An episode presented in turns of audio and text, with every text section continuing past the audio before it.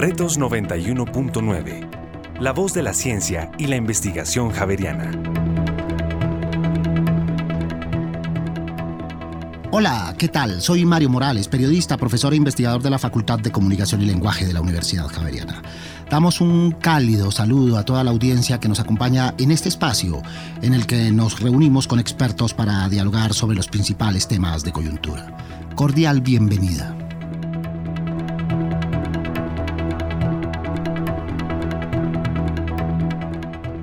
Quizás no sea exagerado señalar que en la última década el mundo cambió más veloz pero también más drásticamente y a diferencia de otras transformaciones que se han dado por etapas o por regiones, esta vez el cambio ha sido simultáneo y de carácter global. Coinciden esos años con el tiempo que ha estado al frente de la Rectoría de la Pontificia Universidad Javeriana el padre Jorge Humberto Peláez Piedraíta, sacerdote jesuita y cuyo periodo está a punto de terminar. Es pues el momento de recostar un taburete, como diría García Márquez, y sentarse a conversar con él sobre las transformaciones de la universidad, de la educación, de la moral, de la tecnología y del conocimiento en estos tiempos que corren. Son 41 años vinculado a la Universidad Javeriana en sus sedes de Cali y Bogotá, bien como docente, decano, vicerrector académico y rector, y como, si se nos permite la expresión, formador de formadores tanto en la pastoral familiar como en el apostolado universitario. Obtuvo la licenciatura en filosofía y la maestría en ciencias políticas en la Universidad Javeriana. En este mismo claustro hizo sus estudios de teología, y es doctor en Teología Moral de la Universidad Gregoriana de Roma. Y acaba de presentar un nuevo libro titulado Lenguaje de la Esperanza en las Homilías Dominicales, reflexiones sobre el cuidado, la alegría y la misericordia para el mundo contemporáneo. Esa publicación también forma parte de su legado. El libro está dividido en tres tomos 1500 páginas, 405 milías que ya venía compartiendo a través de Internet durante nueve años de maduración. Plasma la conexión entre el mensaje que comunica la palabra de Dios y la vida concreta de los personajes y los procesos sociales. Bienvenido, Padre Peláez, a este espacio. Muchísimas gracias, Mario, por la invitación. Me parece delicioso. No encuentro todo adjetivo diferente me parece delicioso conversar eh, con usted y con los oyentes sobre este mundo universitario que es absolutamente maravilloso y que es diferente todos los días. 41 años, padre, 41 años como trabajador en todas las áreas, pero 50 vinculado, incluyendo los años de estudiante, a este claustro. Sí, eh, el apostolado intelectual, como lo llamamos los jesuitas, es decir, la actividad universitaria, ha sido mi, mi camino, mi modo de ejercicio de mi sacerdocio y de mi realización como, como ser humano y me siento pleno por esta oportunidad de servir. Estoy absolutamente convencido de la importancia que tiene la educación para formar mujeres y hombres nuevos, críticos, buenas personas, ciudadanos responsables y profesionales honestos. De modo que me siento pleno al ir cerrando este capítulo tan interesante y tan rico de mi vida. Dentro está, por supuesto, el espíritu de docente. 20 años, dos décadas dedicadas a la enseñanza de la teología moral y la bioética en dos áreas, ¿verdad? Uno con estudiantes de medicina y otro que tiene que ver también con la vinculación a otras áreas del conocimiento. Sí, eh, del año 1981 cuando yo me vinculé ya a la universidad formalmente como profesor de tiempo completo después de terminar mi doctorado, hasta el año 2002, cuando pasé eh, de la Javeriana Bogotá a la Javeriana de Cali, eh, durante todo ese tiempo fui profesor en estas dos áreas. Eh, cuando llegué a Cali, a la Javeriana, dejé de ser profesor. ¿Por qué? Porque cada vez me fue exigiendo más y más la gestión universitaria y ya no tenía tiempo de estar actualizado. Yo fui un profesor muy bien evaluado por mis estudiantes, tanto los de teología como los de medicina, eh, actualizado, eh, iba revisando mis notas, los contenidos de mis cursos, pero cuando yo ya vi que no tenía el tiempo para estar suficientemente actualizado por sentido de la responsabilidad, dije, Peláez, hasta que llegue usted como profesor, eh, salga por la puerta grande en hombros como docente y que no empiecen a decir los estudiantes, ah, ya el padre Peláez empezó a repetir ni de riesgos. Entonces ahí eh, corté 20 años, corté ese servicio y me dediqué plenamente a la gestión universitaria y a los temas educativos. Salir con dignidad del aula, porque pues la, labor docente se mantiene eh, desde entonces en otras áreas, ¿verdad? Particularmente con eh, profesionales laicos, pero también con sacerdotes. Sí, yo creo que en el mundo universitario, el mundo universitario tiene la, riqueza de ser lugar de encuentro de, muchas personas. Eh, en la Javeriana se encuentran todas las ideologías se encuentran las diversas eh, experiencias religiosas y de fe, se encuentran todos los grupos sociales, están presentes todas las regiones del país, entonces deliciosa esta diversidad y poder prestar el servicio educativo que tiene sus particularidades. Una cosa es la, la formación de candidatos al sacerdocio y otra muy diferente es la formación de los futuros médicos y médicas del país. Muy bien, los profesionales laicos que llama usted, padre. Muy bien, esos dos públicos a lo largo de, estos años eh, fueron, digamos, el objetivo, el público objetivo de buena parte de su trabajo como sacerdote también, ¿no? A través de homilías que usted preparaba adecuadamente y de las cuales estaremos conversando en la segunda parte y que ahora han sido compiladas en una segunda publicación de tres tomos porque ya hace 11 años ya había presentado una publicación similar. Sí, eh, el día de, la presentación de mi, de mi obra a los colegas de la universidad, les decía lo siguiente, eh, en general a mí se me conoce, padre Peláez, como gestor universitario, pues 41 años, eh, pues da, una visibilidad grande, rector de la Javeriana de Cali, seis años, antes vicerrector, nueve años rector de la Javeriana de Bogotá. Me da mucha visibilidad en el mundo educativo. Eh, entonces mis intervenciones, etcétera, pues eran más conocidas. Ese otro perfil, el perfil del evangelizador, pues menos conocido. Tenía otro tipo de público, sobre todo público eh, que me leía a través de Internet.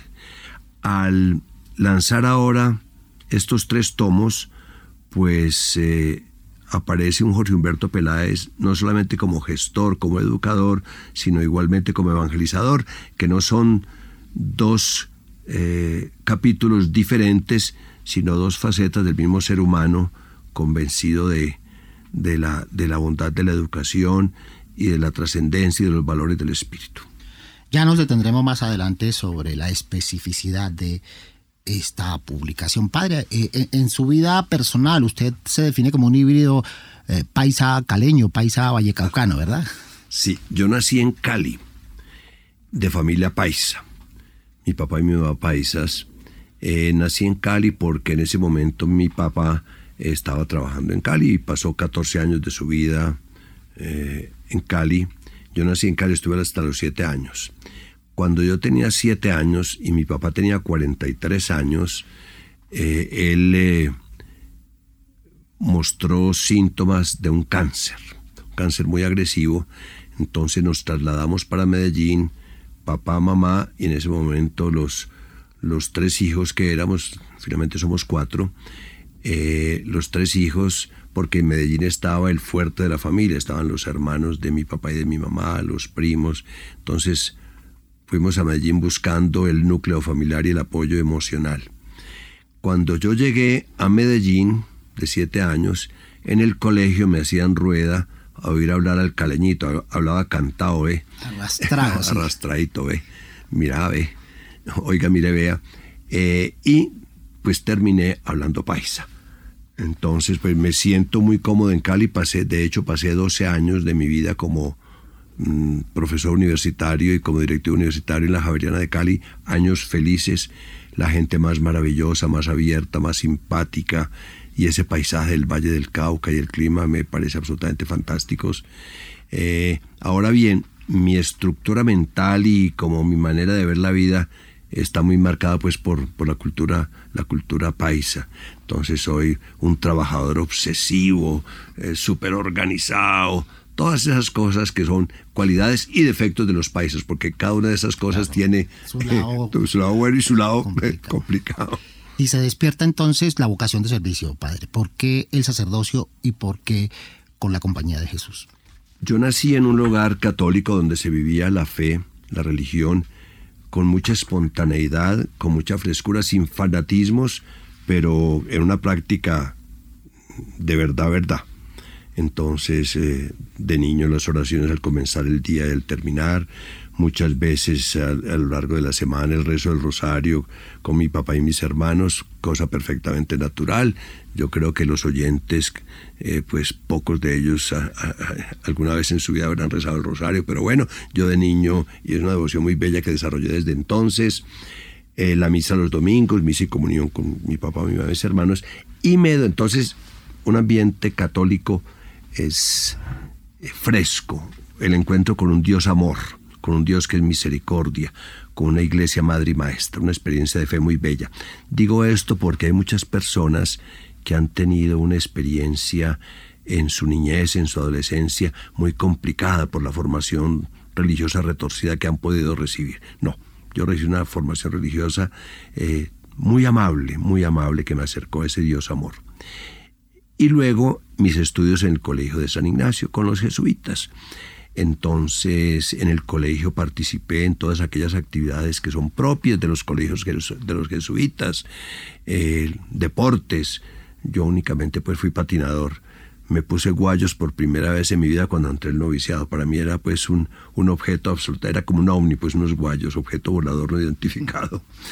Pero me gustaba el patinaje los scouts, disfruté enormemente las acampadas cada 15 días desde niño. Eh, salíamos al campo, ese contacto con la naturaleza, y cuando no íbamos al campo, como buenos países, nos íbamos para la finca. Entonces, ese contacto con la naturaleza también desarrolló en mí una sensibilidad especial, una mirada contemplativa del mundo que es muy propia de la espiritualidad de San Ignacio de Loyola, la actitud contemplativa. Participaba también entonces en, la, eh, esa época se llamaba Congregación Mariana y se llama Comunidades de Vida Cristiana, que esto significaba eh, ir a los barrios, jugar con los niños, hacer catequesis. Entonces eso me dio esa, esa dimensión social y de servicio. La Academia Literaria, me acuerdo el discurso que pronuncié eh, para la posesión mía, tenía 13 años sobre el señor Caro. Nació el señor Caro el 10 de noviembre de 1843. Hadas propicias parecen hubieran rodado la cuna de este niño porque todas las circunstancias contribuyeron a prepararle su camino. ¿Quién sabe dónde me copié yo eso? Porque eso es copiado. no, no hemos hecho la averiguación de no, No, no, no, pero me acuerdo todavía de ese, de ese párrafo introductorio. ¿De dónde yo de 13 años me saqué esta frase sobre el señor Caro? No tengo ni idea, pero todavía me acuerdo muchos años después esa vida de colegio fue muy bella. Entonces, en un ambiente, una familia cristiana católica, en una formación jesuítica fantástica, eh, con unos profesores jesuitas muy cercanos, cercanos a los jóvenes, llenos de alegría, entusiastas, pues me enamoré de la propuesta de, Ignacio de Loyola y de los jesuitas y aquí estamos. Y en el año 74 decide dar el sí. Exactamente, me, me, ordené sacerdote, un momento muy bello de la vida después de una larga formación. De eso hace 49 años. Usted que sabe hacer restas, a mí ya se me olvidó hacer restas. A punto de cumplir las bodas de oro como, sacerdote. Sí, sí. Bien, esa una de las facetas, el sacerdocio, el servicio, pero también el carácter intelectual, padre Peláez. Sí, eh, yo toda la vida desde, niño fui, como dicen los muchachos, eh, fui muy mazo, fui nerdo. Eh, no recuerdo que mi mamá me tuviera que decir, mi hijo, hacer las tareas, sino yo, yo las hacía todas y me ha gustado estudiar. Y encontré en la compañía de Jesús el ambiente más maravilloso y más propicio para el desarrollo de mis, de mis curiosidades intelectuales. Recuerdo, por ejemplo, la época de mis estudios de humanidades, tres años eh, con unos profesores maravillosos como el padre Manuel Briceño, que durante muchos años dirigió la Academia de la Lengua, especialista en cultura griega, el padre Eduardo Spina, que había hecho su doctorado en Alemania. Bueno, unos prohombres. Entonces, tres años estudiando clásicos latinos y griegos, estudiando el siglo de oro español. Qué cosa tan maravillosa. Y en esa época, eso era antes del Concilio Vaticano II, pues la lengua era el latín. Entonces, imagínense ustedes un grupo de jóvenes jesuitas de 18 o 20 años. Santa Rosa de Viterbo, Boyacá, donde solamente se daban ovejas, frailejones y jesuitas. Unos jóvenes de 18 o 20 años hablando en latín eh, en, las horas de estudio, en el recreo, pues si hablábamos eh, español.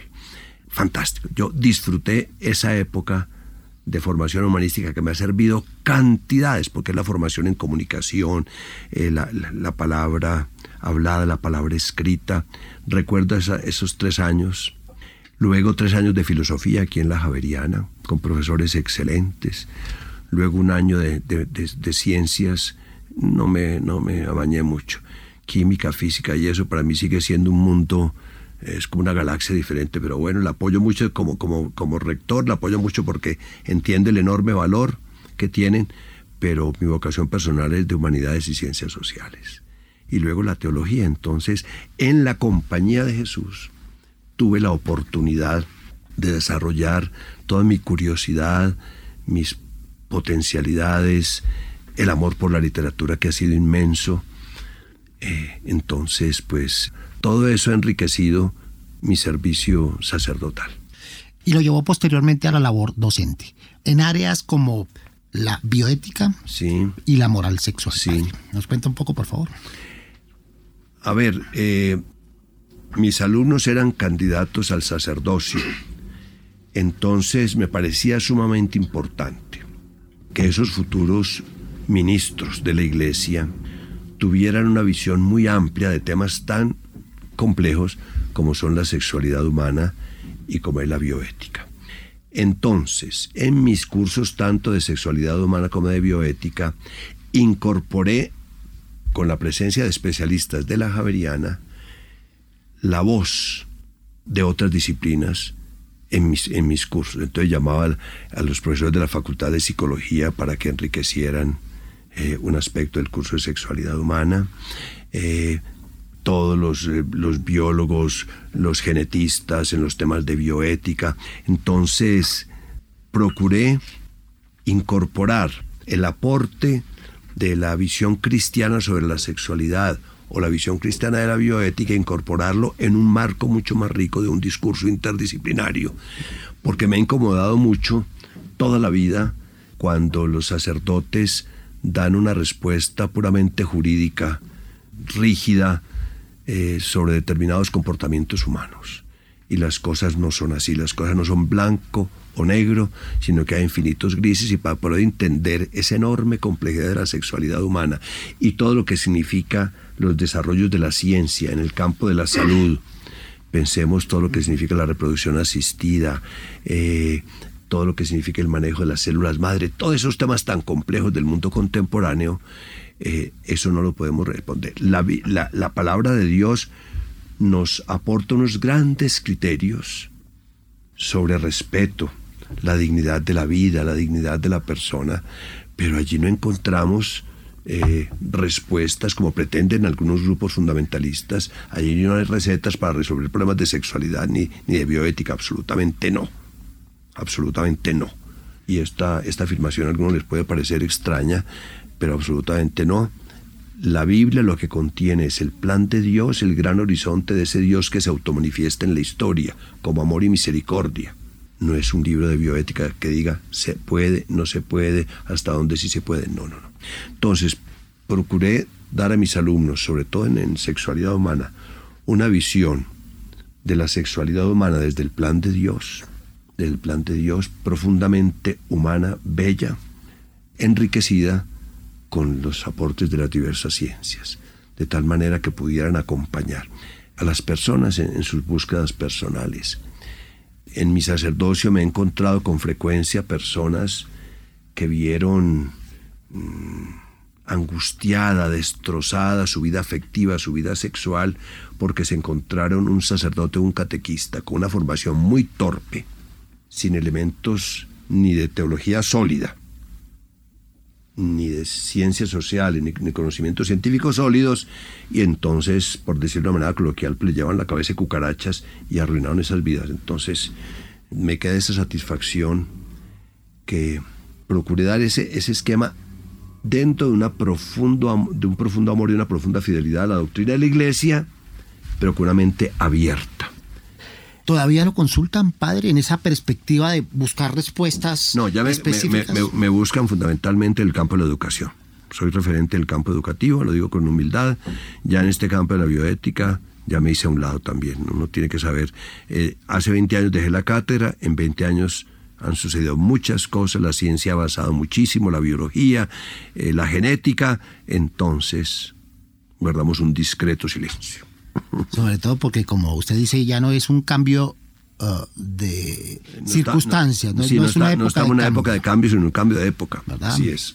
Absolutamente eh, transformadora, distinta. Sí. ¿no? Eh, por estos días estamos celebrando, por ejemplo, 32 años de la invención de Internet, de la aparición de estas nuevas tecnologías que pusieron un poco de cabeza desde la perspectiva de los más veteranos el planeta, pero que ha propiciado otro tipo de... Horizontes completamente nuevos para interactuar los seres humanos, para investigar, para informarnos, para todo. Muy bien. Ese doctorado eh, en Roma, padre, cuéntenos un poco. A ver, yo quería realizar un doctorado en teología donde hubiera un cruce muy rico entre ciencias sociales y, la reflexión teológica, que fuera eh, una, teología muy en diálogo con las ciencias sociales. Y lo conversé con mis superiores y les pareció estupendo. Entonces yo, antes de ir a Roma, hice aquí en la, en la Universidad Javeriana una maestría en ciencia política, para poder familiarizarme con los las metodologías de las ciencias sociales, su forma de análisis, el, manejo estadístico, la comprensión de los procesos políticos, sociales, etcétera, que me diera como esa, ese kit de herramientas.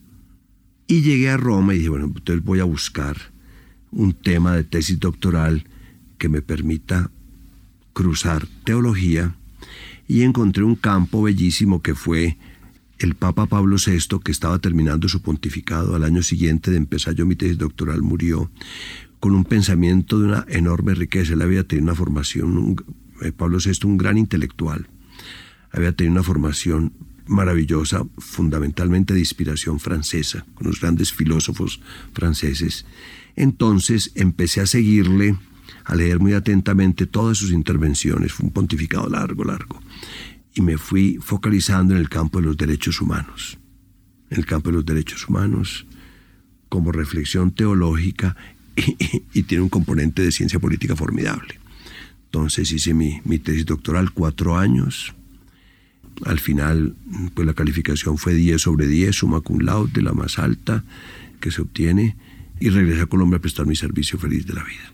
Pero nunca, ojo, pero esto es interesante, aquí en la Javeriana nunca enseñé derechos humanos, pero lo importante de un doctorado no es el tema en sí que uno desarrolle, que es importante, pero lo más importante es el acervo metodológico y la estructura mental que uno desarrolla para abordar diversos temas. Entonces me dijeron, Jorge Humberto, te pedimos que, que eh, asumas la cata de sexualidad humana.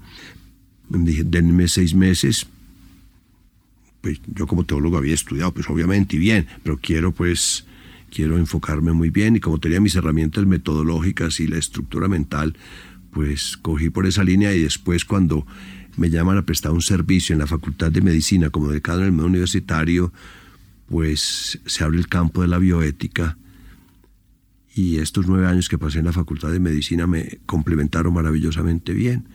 Como decano del medio universitario que era la estructura o la figura que teníamos los jesuitas en la Javeriana para el acompañamiento, lo que en otras universidades se llama de alguna manera bienestar, aquí lo llamamos medio universitario.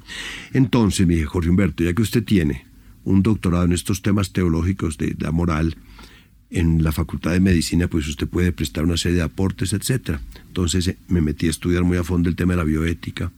Para mí fue una experiencia extraordinaria entrar a participar en todos los debates que se dan en una facultad de medicina y en un hospital universitario de la calidad y del nivel académico de San Ignacio. Todos la toma de decisiones, eh, debates de casos clínicos, todos estos temas. Yo participaba en todos los comités entonces para mí fueron nueve años de, crecimiento académico, intelectual y mis grandes amigos personales pues son los, los médicos del Hospital San Ignacio, con los cuales desarrollé una profunda amistad. Unos de ellos fueron mis alumnos y ahora son mis amigos, ya la vida nos empareja. Ya, ya, deja, ya no es la relación profesor-estudiante, ni decano-alumno, sino amigos, compañeros. Eh, un, un mundo maravilloso descubrí allá. Entonces, sexualidad humana, bioética, diálogo universitario, diálogo interdisciplinario. Eso ha sido algo que me ha llenado de plenitud humana, sacerdotal e intelectual. Muy bien, ponemos unos puntitos suspensivos en este espacio y ya regresamos para seguir conociendo al ser humano, al intelectual, al sacerdote, al evangelizador y al directivo, al padre Jorge Humberto Peláez Piedraíta, actual rector y próximo a dejar el cargo de la Pontificia Universidad Javeriana. En instantes regresamos con ustedes. Retos 91.9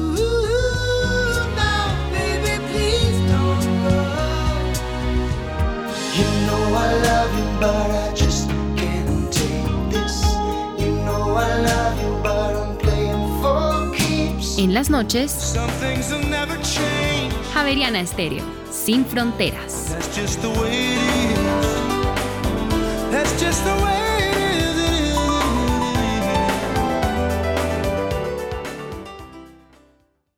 Retos 91.9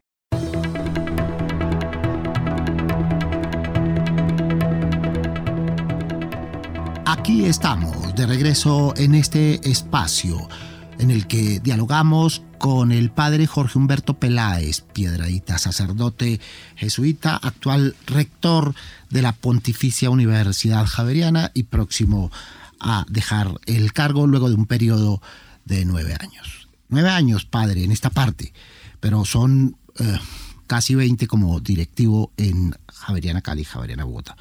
Todo un tiempo para conformar una impronta, que es la pregunta que me imagino que más le están haciendo por estos días legado, impronta que deja en la Universidad Javeriana para los años que vienen, pero también desde el punto de vista personal, de profesional y de directivo, Padre Peláez. A ver, yo no me atrevo a hablar de legado porque sería absolutamente pretencioso. Yo dejo este legado. No, no, no, no, no. Ese no es mi lenguaje ni es mi mentalidad.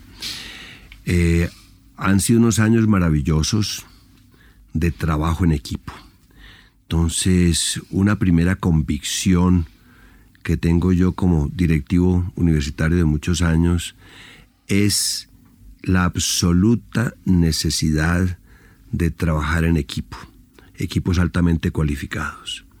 En el mundo universitario no hay lugar para los egos, aunque los académicos somos como pavos reales, en gestión universitaria olvídese, olvídese.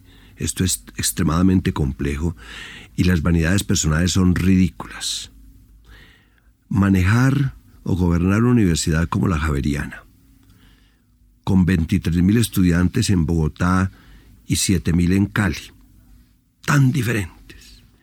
Una universidad que tiene 1.500 empleados administrativos, que tiene 1.300 profesores de planta de tiempo completo y 2.000 de cátedra.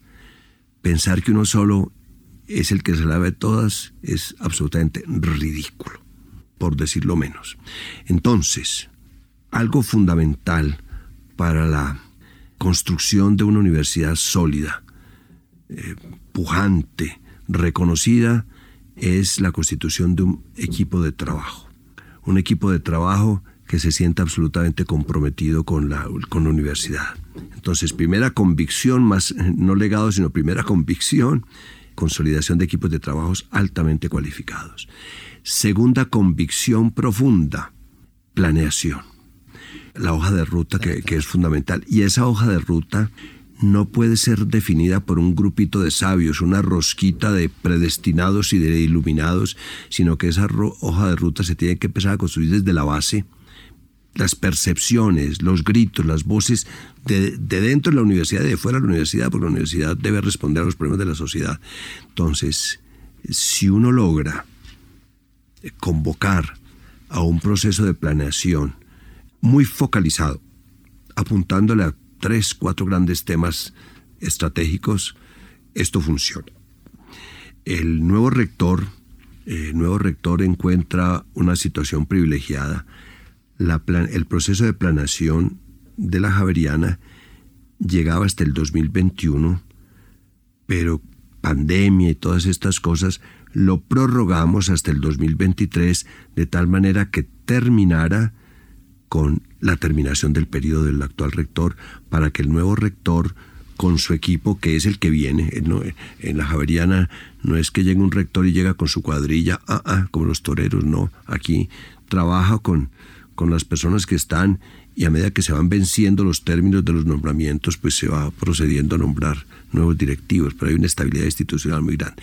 Entonces el padre Múnera eh, entra en un momento privilegiado para poder iniciar es un proceso de planación.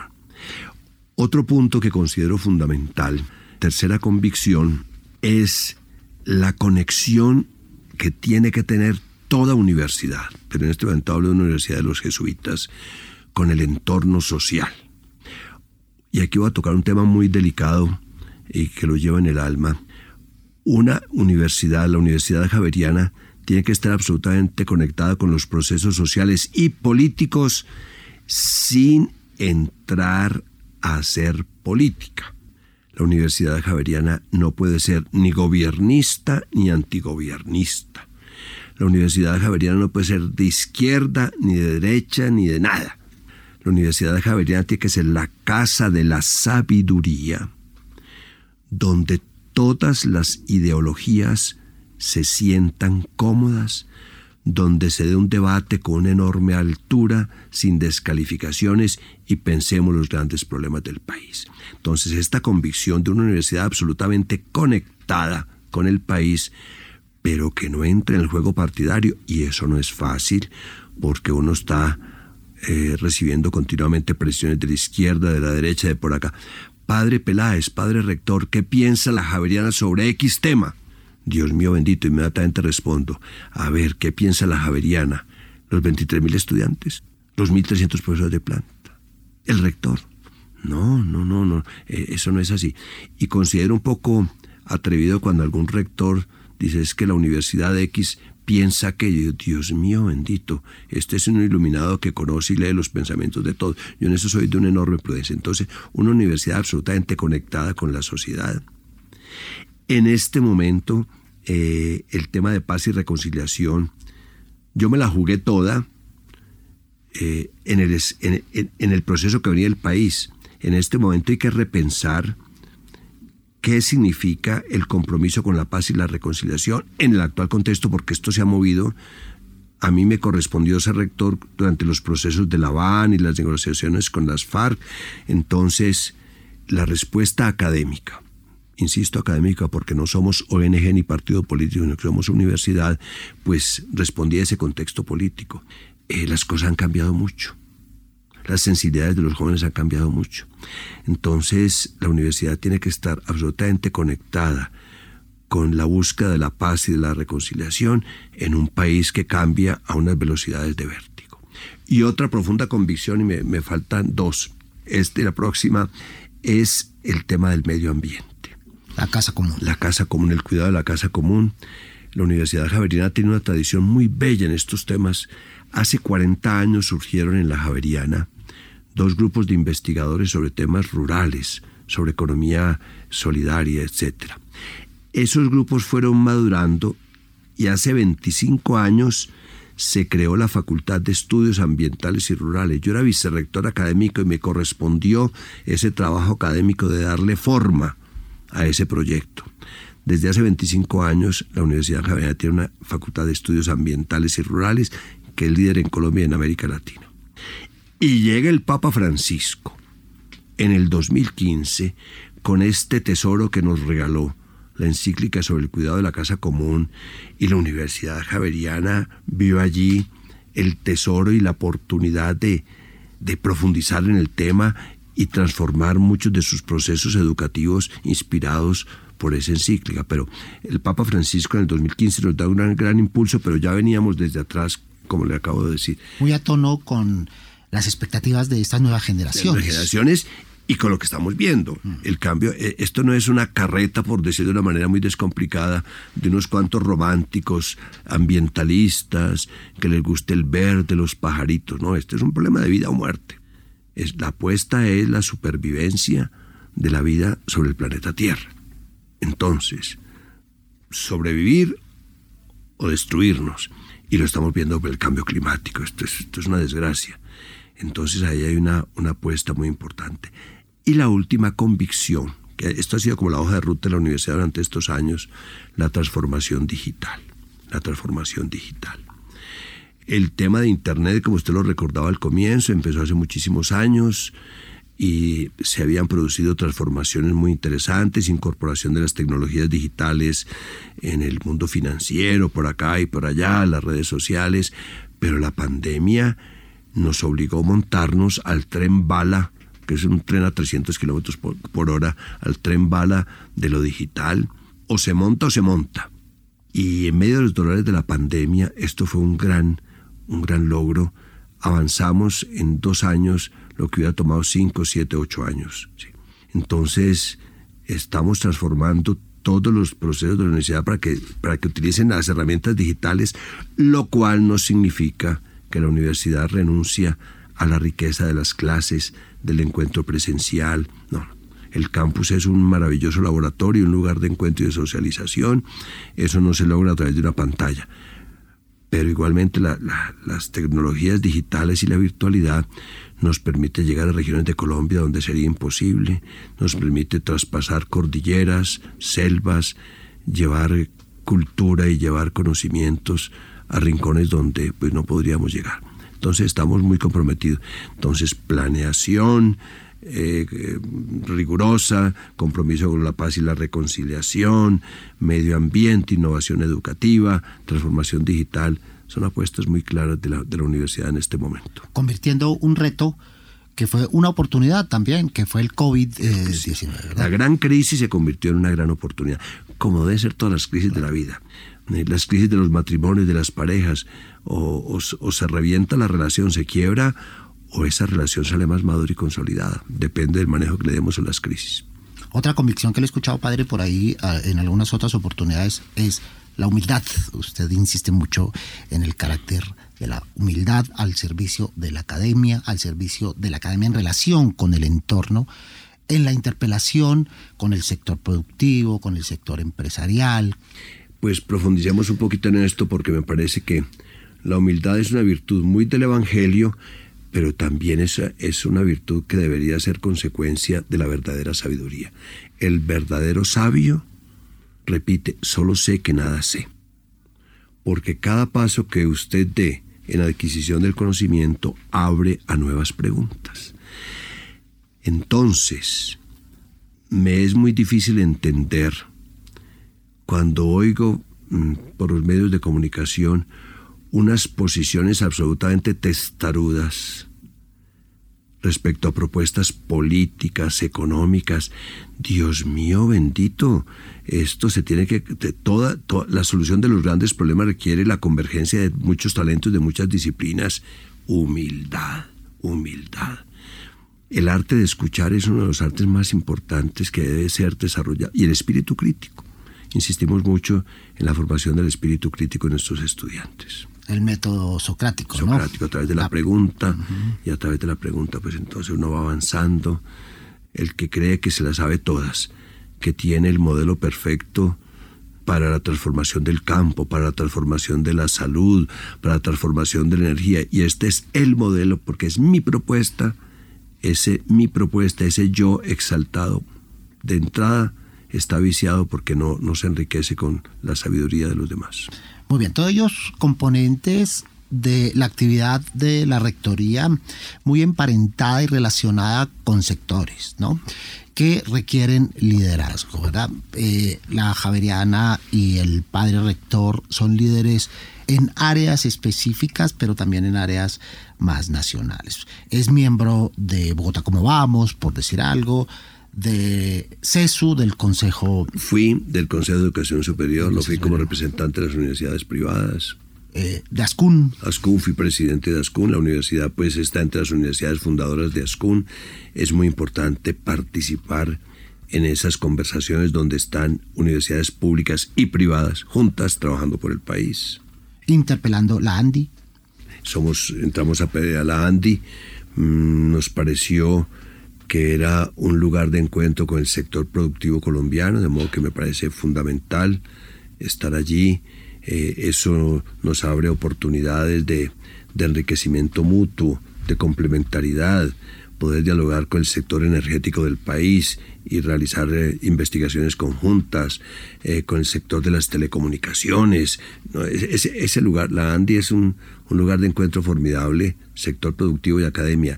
Y la ANDI creó hace relativamente poco lo que llama la Cámara de Universidades para facilitar este, encuentro. Me parece que es una iniciativa muy pertinente, feliz de los actores directivos de la ANTI. Muy bien, y entremos en esta última parte, padre Peláez, si le parece hablar de la publicación. Ya usted eh, hace 11 años había hecho una primera publicación recogiendo eh, esta actividad sacerdotal evangelizadora de las homilías, a las cuales usted les dedica mucho tiempo y con ese método y esa disciplina que nos mencionaba anteriormente, ¿verdad? Sí, cuento una, historia muy breve y es muy bonita. Llego yo a Cali en el año 2002 como vicerrector académico de la Javeriana Cali. Y me dicen, padre Peláez, eh, nos gustaría que nos ayudara con la celebración de una misa los domingos en el Templo de los Jesuitas, en el centro de Cali, Templo Votivo del Sagrado Corazón, en el emblemático barrio Centenario una iglesia que los jesuitas hemos tenido durante muchísimos años y es lugar de encuentro de muchas personas de nuestros antiguos alumnos. Entonces es un, es un polo de atracción religiosa, digamos. Yo encantado. Entonces empiezo la celebración de la misa de seis todos los domingos. Esa misa pues fue, fue teniendo mucho éxito, taquillera, lo digo con humildad. Eh, la gente le gustaba una homilía breve, bien articulada, sin dispersiones, sin regañar a nadie, positiva, sembradora de esperanza, propositiva. Entonces, pues muy bien. En el año siguiente, el 2003, me dicen, eh, Jorge Humberto, ¿por qué esas homilías que gustan tanto a la gente no las distribuyes por internet? Eh, ve, no se me ha ocurrido. Me invitan a, utilizar el website, la página eh, en internet de los jesuitas, www.jesuitas.org.co, que ahí hay una, sección de, de homilías con otros compañeros jesuitas. Bueno, pero alguien me sugirió, Jorge Humberto, existe una otra página web eh, que tiene los servidores en Estados Unidos y que divulga homilías en español de muy diversos autores, empezando por ahí está el Papa Juan Pablo II y, muchos, y muchos eh, sacerdotes, siempre en lengua española. Entonces, así empezó mi trabajo en Internet. Lo he vivido utilizando una imagen del Evangelio muy linda que es la parábola del sembrador.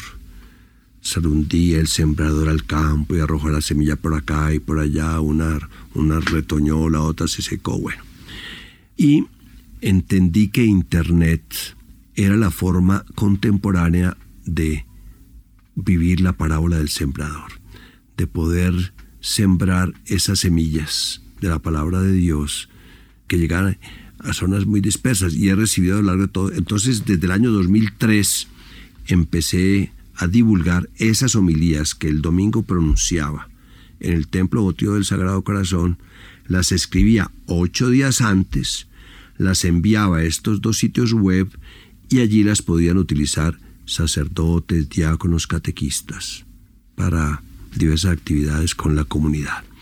Er, a lo largo de todos estos años he recibido comentarios muy bellos de curas o diáconos por allá en la cola del mundo, de la Tarahumara, en, México, en pueblitos abandonados donde si llega internet, tienen el acceso a, un celular y entonces este cura párroco eh, o esta monjita que tiene catequesis que no tiene acceso a una biblioteca como la Javeriana, pues encontraba un texto inspirador, bien escrito, aterrizadito, optimista, práctico, lleno de amor y lleno de esperanza. Entonces, mis primeros tres tomos recogieron del año 2003 al año 2012, todos nueve años de mi trabajo en Cali. En el año 2014 soy y, y se publicaron tres tomos. Y en el año 2014 soy trasladado a Bogotá digo, pues yo sigo con mi trabajo milético, ya no celebrando la misa en público, la celebro eh, en, mi comunidad, eh, con mi pequeño grupo de compañeros, pero sigo prestando ese servicio milético. Y entonces decido publicar estos, estos productos del año, de, estas reflexiones que van del 2012 al 2021. Otros nueve años. Otros nueve años. Entonces son, eh, son serían seis tomos en son como, como Netflix, temporada 1 y temporada 2, esta la temporada 2. Estos que salen ahora y que están eh, que se pueden adquirir por, por Amazon y a través de diversas librerías del país. Amazon permite el formato digital y también el formato en físico si lo quiere la gente comprar. Es, estos, esta segunda temporada está muy marcada por el pensamiento del Papa Francisco, con su eh, invitación a una iglesia en salida misionera. Usted se declara fan de ah, el pensamiento de Francisco me ha tocado profundamente el corazón, su lenguaje, eh, Dios es misericordia, eh, esa invitación a, llegar a las periferias, a hablarle a aquellas gentes que no son los que van a la iglesia, ni son los devotos, sino son precisamente los que están lejos por X, Y o Z razón y llegar con una palabrita. No, entonces está muy marcados por el pensamiento del Papa Francisco. Eh, tienen muchas reflexiones sobre los temas de paz, reconciliación y todas estas tensiones sociales que hemos tenido en los últimos años, el COVID, esos dos años de sufrimiento y de, y de angustia que vivimos, tema de digital. Las protestas sociales. Las protestas sociales. Entonces, esto, esto que, estas homilías que estoy que estoy poniendo al servicio del público, pues llevan como esa, esa marca de los acontecimientos de los últimos años. Son tres tomos, decíamos, 1500 páginas, 405 homilías. Se llama El lenguaje de la esperanza en las homilías dominicales, reflexiones sobre el cuidado, la alegría y la misericordia para el mundo contemporáneo. Y ese es un factor que atraviesa el libro, el, optimismo, lo positivo, la alegría frente a tanta incertidumbre, padre? Eh, en el mundo de hoy, por ejemplo, cuando leemos las redes sociales, hay tantos elementos tóxicos, tanta amargura, tanta rabia, tantas mentiras, tantas verdades a medias, que estamos absolutamente envenenados prende uno las noticias por la noche y eso es el, fin del mundo, las guerras, eh, todos estos desastres del, invierno, bueno, todo, todo el drama que vemos, Dios mío bendito, entonces yo creo que, que tenemos que decir, hay luz, hay esperanza, de nosotros depende el cambio, nosotros podemos hacer un mundo mejor, podemos eh, implementar la justicia, trabajar por la inclusión social. Entonces, y esto es una idea, pues absolutamente el, Evangelio es la buena noticia. Eso significa la palabra Evangelio. El pensamiento del Papa Francisco es un pensamiento de esperanza y de alegría. Si uno toma cada uno de los tomos, padre, encuentra homilías con unos títulos tentadores en el buen sentido de la expresión. Sí, creo que, creo que los, títulos son atractivos, son, tienen su sexapil. Muy bien. Por ejemplo, en esta época de cuaresma en la que estamos, creer con el corazón y declarar con la boca, ¿verdad? Es, es parte de la reflexión que hace el padre Peláez hablando de el orgullo y la curiosidad, que son finalmente los factores que determinan eh, las dificultades en, en esta época de cuaresma, padre. Sí, esta publicación puede prestar un doble servicio. Por una parte, puede servir de inspiración a sacerdotes para la homilía dominical y para un laico que quiera vivir su liturgia dominical, pues le eche una miradita a estos textos y esto le enriquece su experiencia. Pero también puede servir de, como de lectura espiritual, como de formación personal, abriendo cualquiera de esos títulos y uno puede decir, este título, por ejemplo, eh, uno está en su casa, aburrido un domingo, y dice, a ver, estoy como, como preocupado por la paz de Colombia y por todo esto que estamos viendo. Ah, la esperanza cristiana fortalece nuestro compromiso con la transformación de la sociedad. Hola, me interesa, lo voy a, lo, voy a leer. Por ejemplo, el hijo va a hacer la, la, primera comunión y está en catequesis y le está enseñando cosas en el colegio y aquí dice, y encuentra el papá a la mamá, ve, interesante, hagamos una relectura del significado de los mandamientos. Seguramente ese papá y esa mamá pues estudiaron los diez mandamientos cuando tenían ocho años, pero después ya no, no han vuelto a, a, leer una línea sobre eso. A ver, refresquemos un poquito cuál es el significado. No sé, entonces son capitulitos que también sueltos, cada uno tiene sentido en sí mismo ser influenciadores de Dios, influenciadores en el, sentido positivo, no en el no en el negativo que se ha tomado con tanto odio y con tanta indignación las redes, ¿verdad, padre? Así es. Ha distribuido usted esos tres tomos en ciclos. Sí, ciclo A, ciclo B y ciclo C. ¿Qué significa esto? La liturgia católica cada año va recorriendo los misterios de la vida de Cristo el punto de partida, ¿cuál es el arranque? Pues el nacimiento de Jesús. Entonces, el adviento, la preparación a la Navidad. Y termina cuando Cristo termina su ciclo en este mundo, su, servicio, muere en la cruz y es subido al cielo y es exaltado, reconocido como Señor del universo. Entonces, como domingo a domingo vamos acompañando a Jesús en los diversos momentos de su predicación, de sus discusiones con los escribas, fariseos, etc. Ahora bien, los libros de la Biblia son muy numerosos entonces. Ciclo A es el primer año.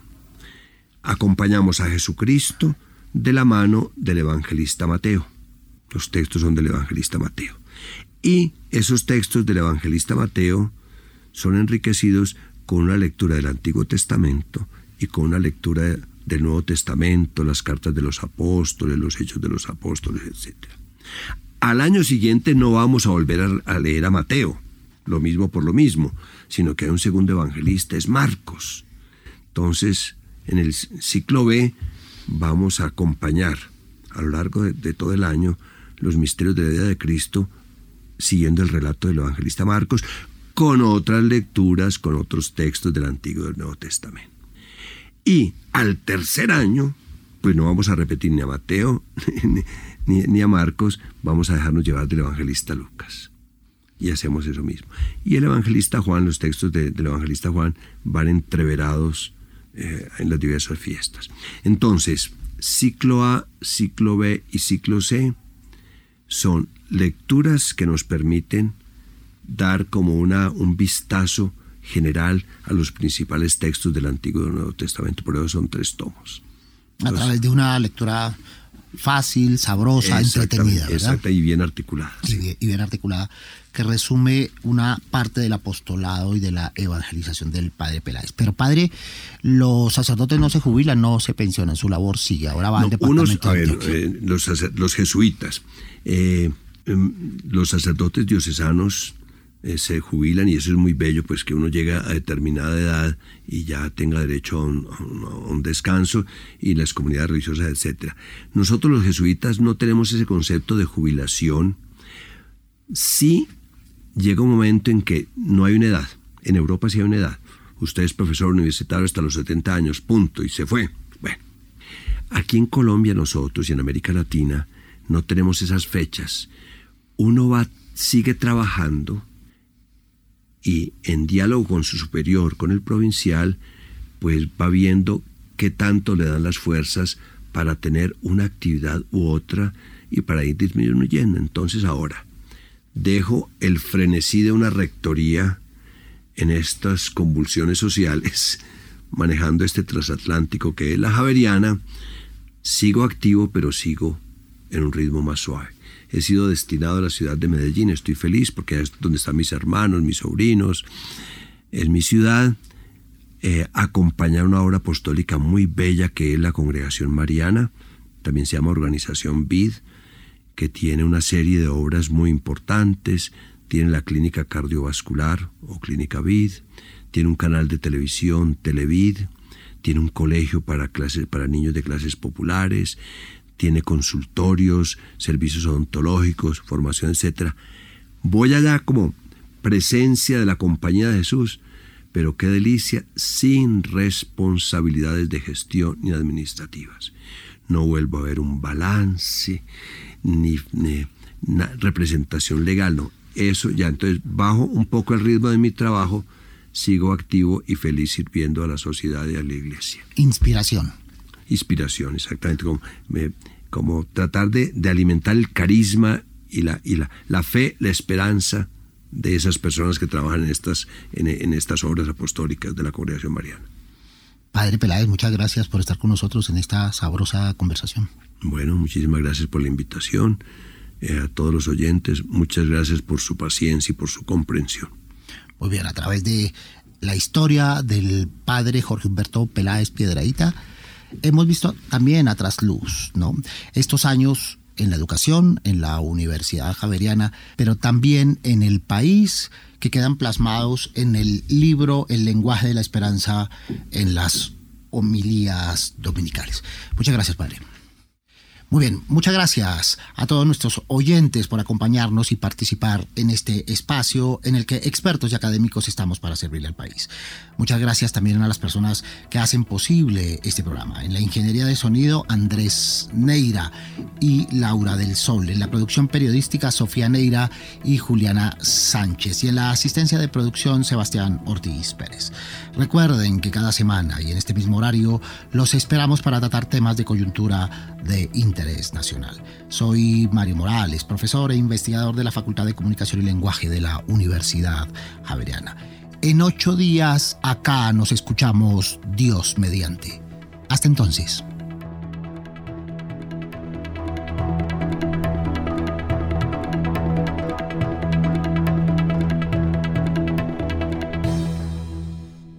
Retos 91.9